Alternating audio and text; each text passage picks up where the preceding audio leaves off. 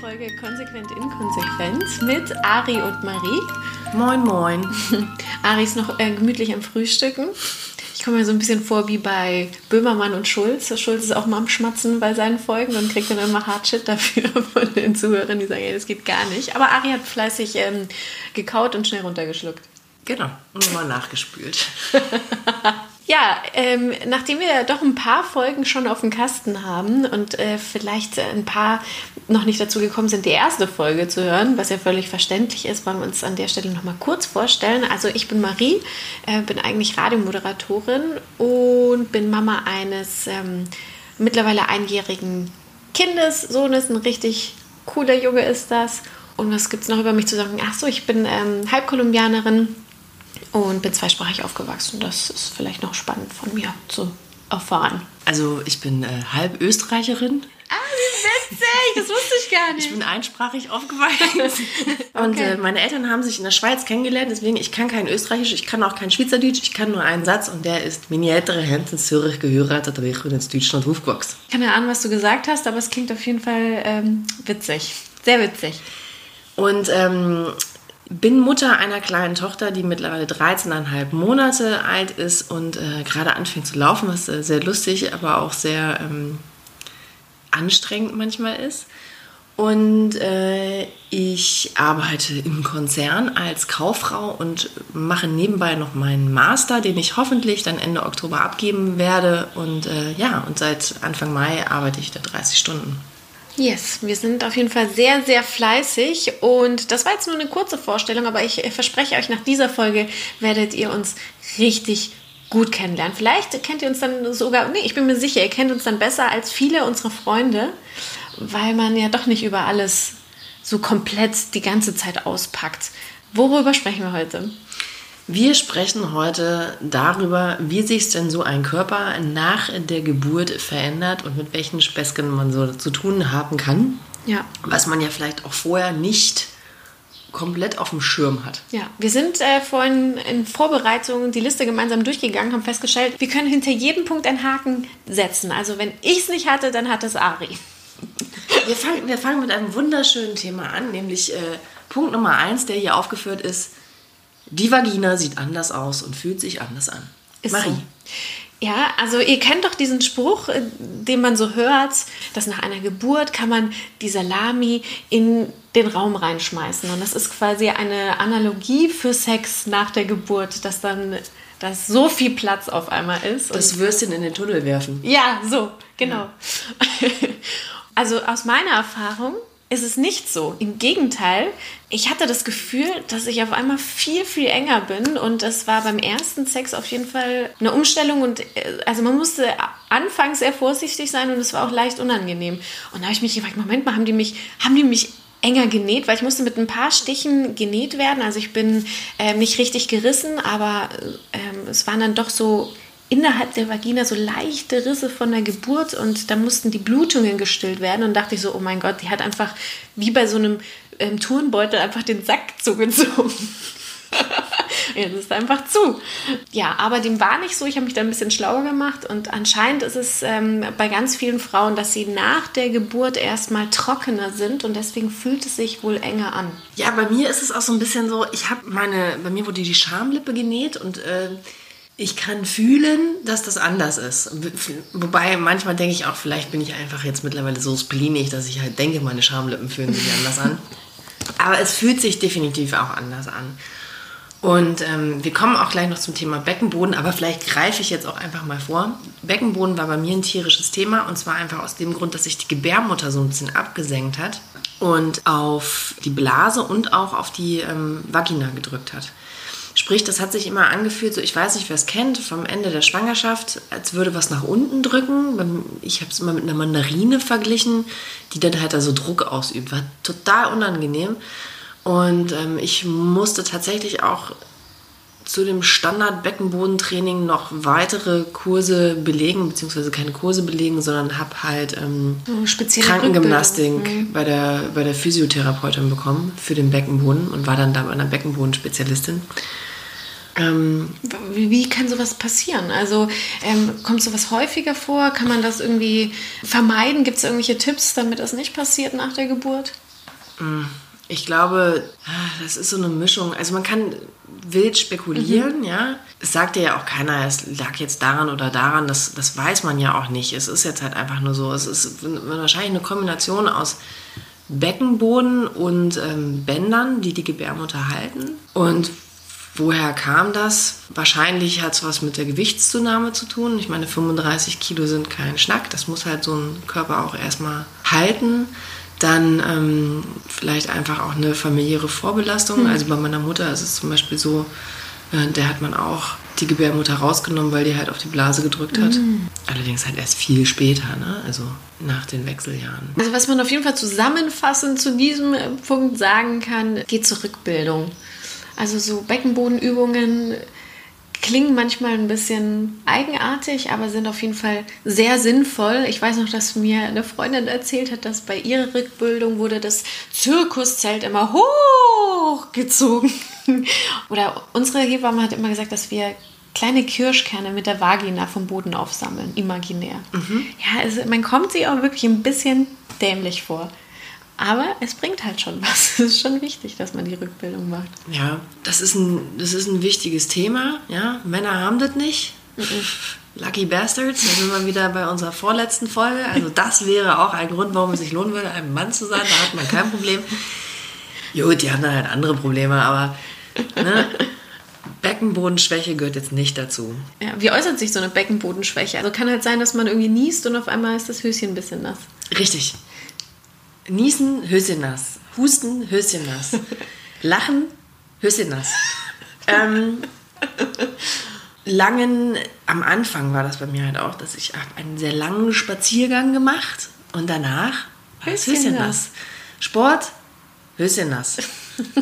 ähm, also ich hatte sehr häufig ein nasses Höschen zusammengefasst. Und äh, das nervt natürlich total. Man, man fühlt sich so ein bisschen bescheuert. Und ein Punkt noch, was man auch machen kann zum Thema Beckenbodentraining. Also natürlich die Übung, die man in der, in der Rückbildung lernt. Dann gibt es großartige weitere Kurse, die angeboten werden. Einfach mal bei euch googeln, was eure Stadt dahergibt in Nürnberg.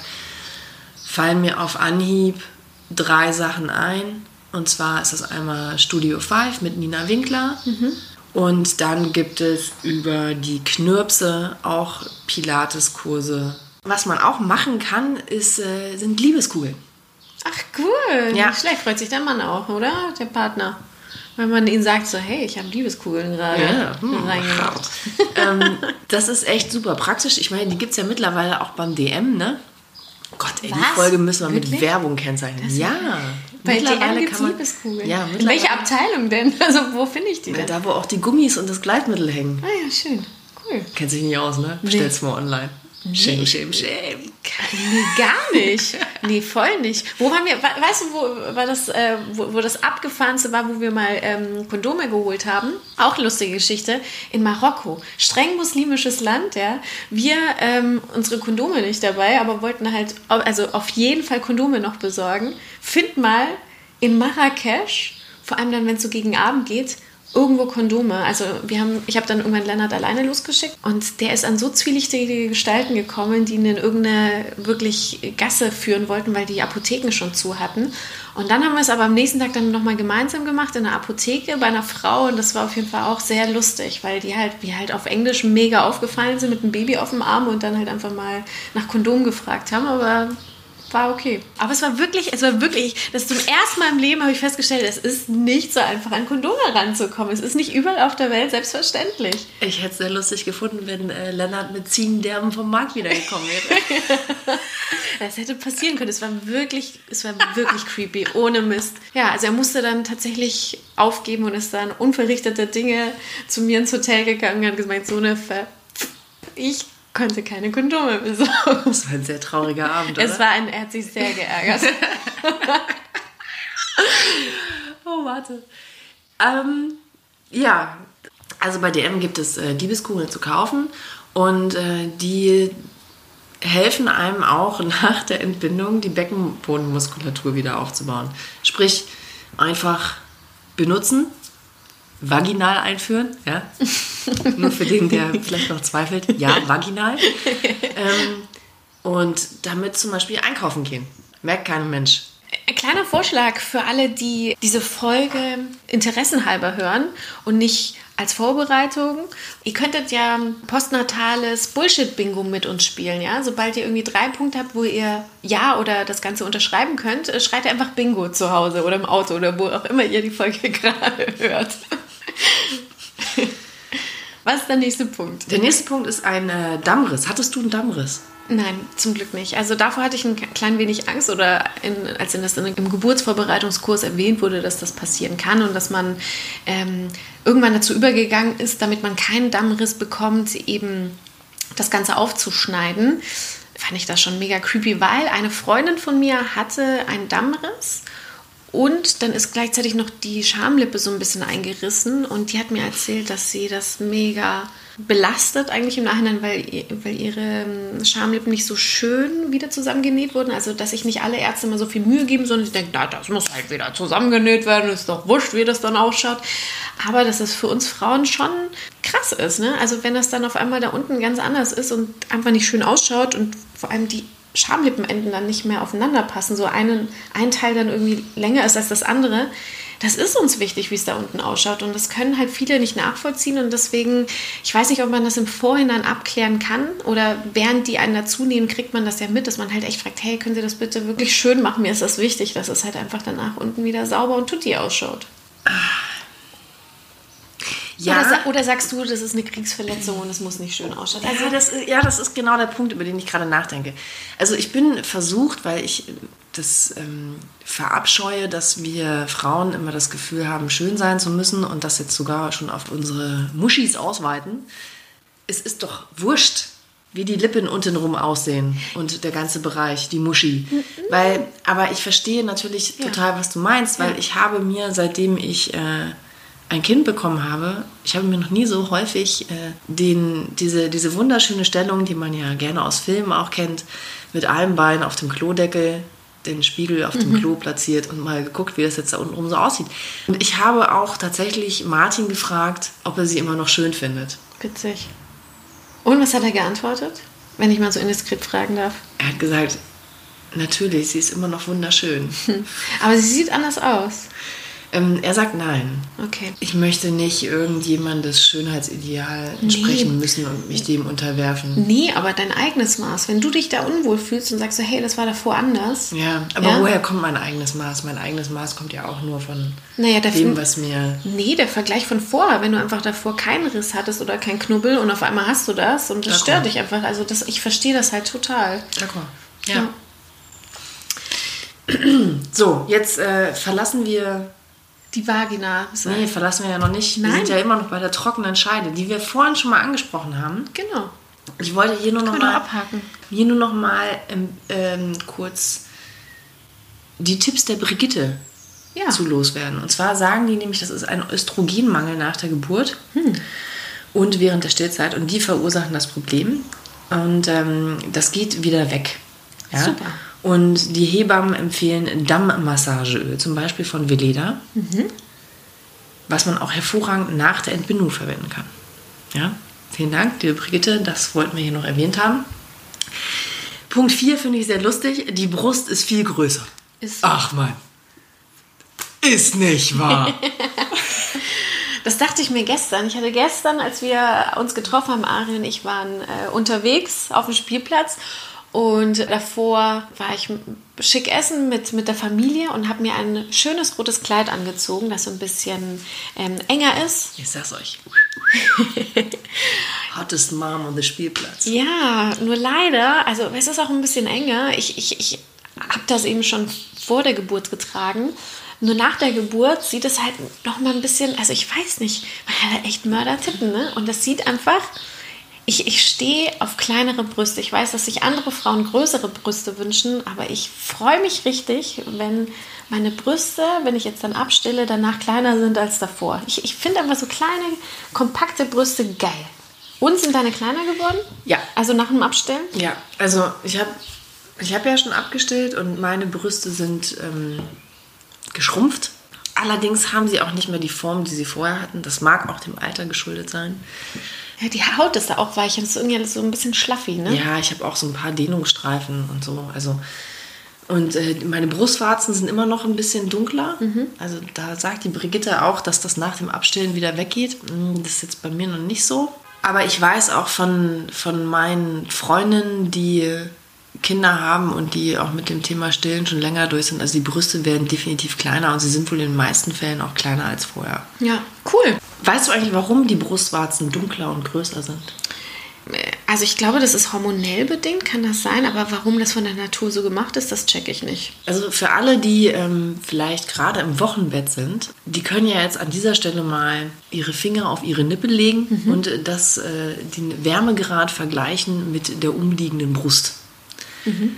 Und zwar ist es so, dass der Nippel ist ein bisschen wärmer Weil es stärker durchblutet und so. und dunkler. Und warum ist das so? Damit das Baby, Richtig. ah, damit das Baby die Brustwarze schneller findet.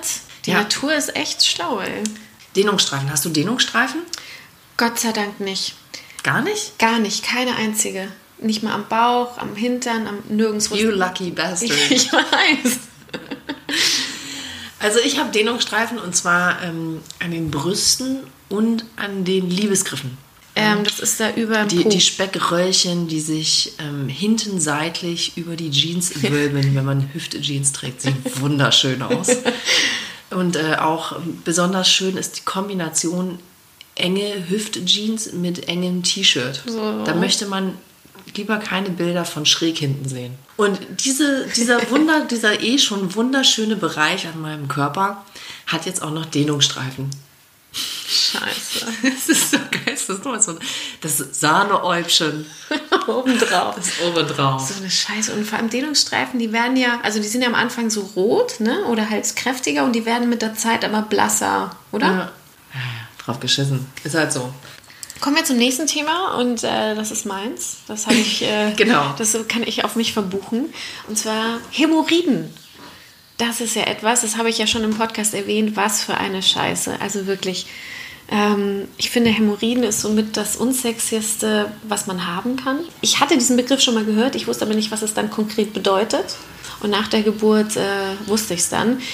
Also man hat dann wie so riesen Köttel am Hintern, also wenn die halt so direkt nach der Geburt, die sind dann so richtig prall und blau, das sind richtige Hämatome, so, wie so blaue Flecken, die aber dann, es gibt doch so geile ähm, Luftballonkünstler, die aus Luftballons Tiere basteln. Und so ungefähr kann man sich das vorstellen, wie so, wie so kleine Köttel, die halt dann so zusammengedreht werden, die am Hintern rauskommen. So sieht das ein bisschen aus. Nur halt in blau, prall gefüllt. Es tut weh. Du musst dann so eine Hämorrhoidencreme da drauf schmieren. Und es ist ja schon schlimm genug, dass du unten super wund bist. Du kannst auch noch nicht mal richtig auf deinem Hintern sitzen, weil das einfach da so unangenehm ist anfangs. Das hört sich total fies an. Ist es auch. Und dann muss man das halt immer reinigen, also immer mit Wasser, weil sonst kriegst du das nicht richtig sauber oder mit Feuchttüchern. Ähm, und dann kommt die Creme drauf und das schwillt dann tatsächlich ab. Aber bei mir ist es wirklich so, dass ein Ding so ein bisschen geblieben ist. Und das werde ich ähm, höchstwahrscheinlich beim Hautarzt, kann man das dann entfernen lassen. Beim Hautarzt, nicht beim Proktologen? Ich weiß es nicht. Also mir wurde gesagt, dass das die Hautärzte wohl auch machen. Ich bin mir nicht ganz sicher. Also Ja, das stelle ich mir auch ganz wundervoll vor. ja, das ist echt wie so eine Operation. Man, man kann es auch lassen, theoretisch. Ich meine, wie häufig schaut man sich seinen Arschloch selbst an? Nicht so häufig. Aber trotzdem stört es mich wirklich ähm, bei der Hygiene. Also das finde ich halt einfach nicht so cool. also weil es immer noch da ist und es nicht ist, weggeht. genau, ein, ein so ein Ding ist halt irgendwie noch da. Fies, ich weiß, ganz fiese Nummer. Also das ist etwas, wenn ihr das jetzt über mich wisst, das ist extrem unangenehm und peinlich. Aber wir haben ja gesagt, dass wir da transparent sind. Schön, dass wir uns so gut kennengelernt haben jetzt Ja. auf einseitigem Weg. Ich, und ich, auch wenn es jetzt total fies anhört, aber ich bin froh, dass ich nicht den ganzen Shit abgegriffen habe und auch irgendwas bei dir gelandet ist. Gerne, gerne.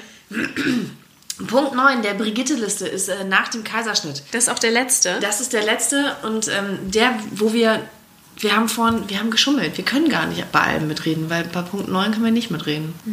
Weil wir keinen Kaiserschnitt hatten. Aber wir wollen es euch trotzdem nicht vorenthalten. Ja. Nach einem Kaiserschnitt dauert alles einfach ein bisschen länger. Man kann erst später mit der Rückbildungsgymnastik beginnen, darf nicht schwer heben. Der Körper muss erst mit den Folgen der Bauchoperation fertig werden. Auch wenn die Narbe anfangs noch sehr schmerzt und Laufen, Bücken und Co. Probleme bereiten, nach einem halben Jahr ist meist alles prima wieder verheilt. Die Narbe bleibt für immer. Wenn die Wulst stört, der kann die Wundheilung mit einem speziellen Narbengel ankurbeln. Ich kenne nur die Narbe meiner Mutter. Also meine Mutter hat äh, drei Kaiserschnitte hinter sich. Und das sieht halt, also du siehst es halt richtig, ne? Also das ist wirklich, äh, da, da kann man von Kriegsverletzung sprechen, weil du hast halt diesen Schnitt. Also was man sich auch immer vor Augen halten muss, ist, dass halt einmal die Bauchmuskeln komplett durchgesäbelt Ja. werden. Ne? Und so Bauchmuskeln wieder aufzubauen, ist natürlich auch ein hartes Brot. Ne? Ja. Also das stelle ich mir auch nicht einfach vor. Genau wie das Thema äh, hier Rekusdiastase. Was ist das, bitte? Rico what? Ich, ich hoffe, ich spreche es richtig aus. Ich kann eben nochmal schnell googeln. Rekusdiastase. Rekusdiastase. Was heißt das? Ich habe das, diesen Das- Begriff das noch kennst du nie nicht? gehört. Ah, ah. Rekusdiastase, ja. Das ist im Prinzip, ähm, die Bauchmuskeln schieben sich ja während der Schwangerschaft zur Seite, Ja. um halt Platz zu machen für Kind, Gebärmutter, alles. Ja. Und ähm, die müssen sich natürlich auch nach der Schwangerschaft wieder schließen. Ja. Du erinnerst dich vielleicht, in unserem Rückbildungskurs durften wir immer nur die seitlichen Bauchmuskelübungen machen. Genau, und man hat dann immer so zwischen reingefühlt und da war der Abstand noch recht groß. Also wenn da noch so ein Finger dazwischen passt, sind diese Bauchmuskeln noch nicht zusammengewachsen. Genau, und das ist halt auch häufiger mal der Fall, dass man da halt länger was von hat und sehr vorsichtig sein muss, ähm, damit die halt wieder komplett zusammengehen. Also bei mir hat das ähm, nicht so gut geklappt. Also nach der Rückbildung waren meine Bauchmuskeln noch geöffnet und ich glaube, wahrscheinlich sind sie es sogar noch. Ich kann das so schwer einschätzen. Auf jeden Fall bin ich immer noch sehr vorsichtig mit meinen Bauchmuskeln und was man auch sagen kann, so der, der, die Haut um meinen Bauch ist schon noch irgendwie, das ist schon noch weicher. Ne? So das, dieses Straffe geht verloren, finde ich. Also ich würde schon behaupten, dass ich, doch, ich habe die Figur eigentlich von vor der Geburt wieder, aber trotzdem ist die Haut irgendwie so schlaffi schlaffi.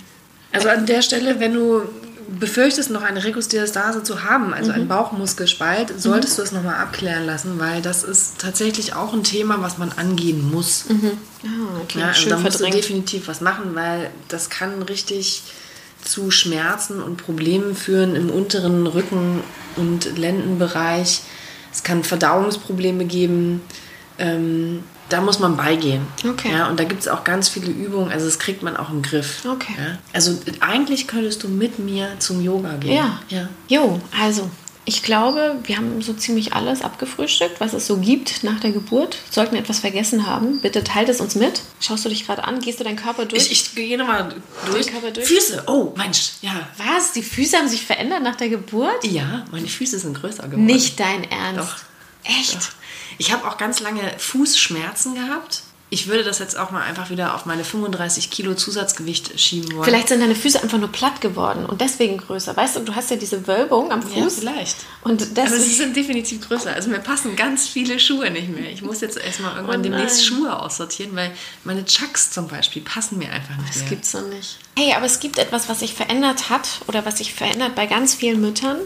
Ich finde, wir Frauen werden schöner im Gesicht, nachdem wir ein Kind bekommen haben. Unabhängig davon, dass wir natürlich müde und fertig sind und halt manchmal auch ähm, natürlich auch kaputt ausschauen. Aber grundsätzlich strahlen wir etwas aus, ähm, irgendwie so wie so eine einfach ein Glück, eine Zufriedenheit, einen Purpose of Life. Oder halt schaust du mich gerade an und analysierst mich und versuchst dich dran zu erinnern, wie ich vorher aussah. Nein, ich habe überlegt, ob ich äh, dem noch etwas hinzufügen möchte, aber eigentlich sind das so schöne Abschlussworte, dass ich jetzt einfach mal die Fresse halte. Genau. Wir haben so viele Tipps gegeben. Es war ja schon eine kleine Werbesendung äh, in der Sendung, dass wir uns unsere Tipps der Woche sparen, weil sie, wir haben sie ja schon gegeben. Ich möchte an dieser Stelle noch hinzufügen, das ist alles nicht abgesprochen, ja. Also es ist jetzt nicht so, dass äh, wir Geld dafür bekommen, Geld Schön dafür wär's. bekommen oder ähm, überhaupt nicht. auch nur ansatzweise mit den Leuten darüber gesprochen haben, dass sie hier erwähnt werden. Also falls ihr nicht erwähnt werden wolltet, tut es uns leid. Die wollen nicht mit ihnen in Verbindung gebracht werden. Sie haben Der Hämorrhoiden in der. Folge gesagt. Wir haben gesagt Hämorrhoiden, Muschi Arschloch. und äh, Mumu. Ja. Also falls euch das jetzt unangenehm sein sollte. Ja, und äh, dann freuen wir uns in zwei Wochen. Das wird eine Überraschungsfolge. Wir haben nämlich noch nicht entschieden, was wir da machen. Daher ähm, können wir das noch nicht anteasern, aber es macht ja nichts. Denn, Und es ist unsere zehnte Folge. Ja, es, es ist wird- quasi unser erstes kleines Jubiläum. ja, es wird, es wird richtig großartig. Also äh, schaltet wieder ein, wenn es wieder heißt Konsequent, inkonsequent mit Ari und Marie. Tschüss.